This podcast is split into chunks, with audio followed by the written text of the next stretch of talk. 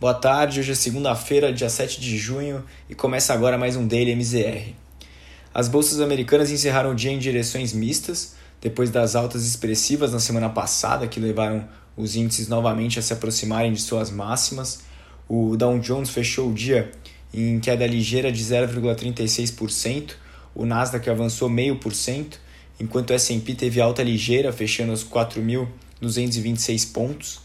É, tivemos um dia de pouco noticiário corporativo, é, com o fim da temporada de balanços e também sem grandes indicadores macroeconômicos. O, o mercado acabou reagindo apenas à notícia do fim de semana é, de, da declaração de Janet Yellen, né, secretária do Tesouro americano, de que Biden deve manter seu plano de gastos de 4 trilhões de dólares e também tivemos na reunião do G7 hoje o, o grupo que envolve aí as sete maiores economias industrializadas do mundo. Né, Chegou-se a um acordo sobre a criação de um imposto sobre empresas multinacionais, né, de uma alíquota de 15%. Né, apesar disso afetar as empresas, principalmente de tecnologia do mundo, é, a notícia acabou não fazendo preço, já que a medida ainda precisa ser aprovada na reunião do G20 e da OCDE. As principais bolsas da Europa encerraram o pregão dessa segunda-feira em alta, sendo negociadas próximo de suas máximas históricas. O destaque foi o índice continental, o estoque 600, que avançou 0,22%, encerrando aos 453,56 pontos, e em um dia de novo recorde histórico.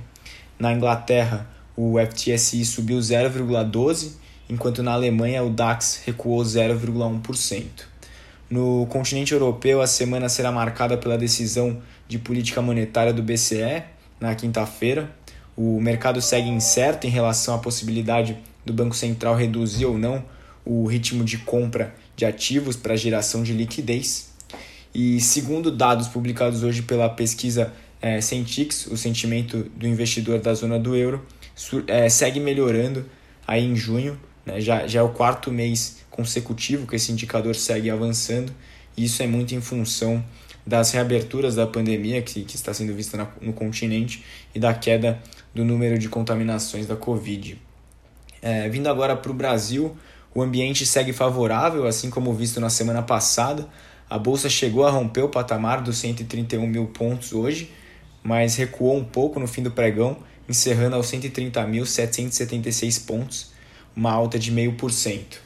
O giro financeiro ficou um pouco abaixo dos pregões anteriores, totalizando aí 25,7 bilhões de reais.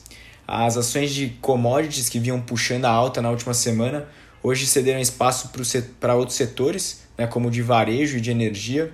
As empresas aéreas também se destacaram hoje, com a Azul subindo mais de 5% após uma revisão de recomendações de recomendação das ações pelo Bradesco.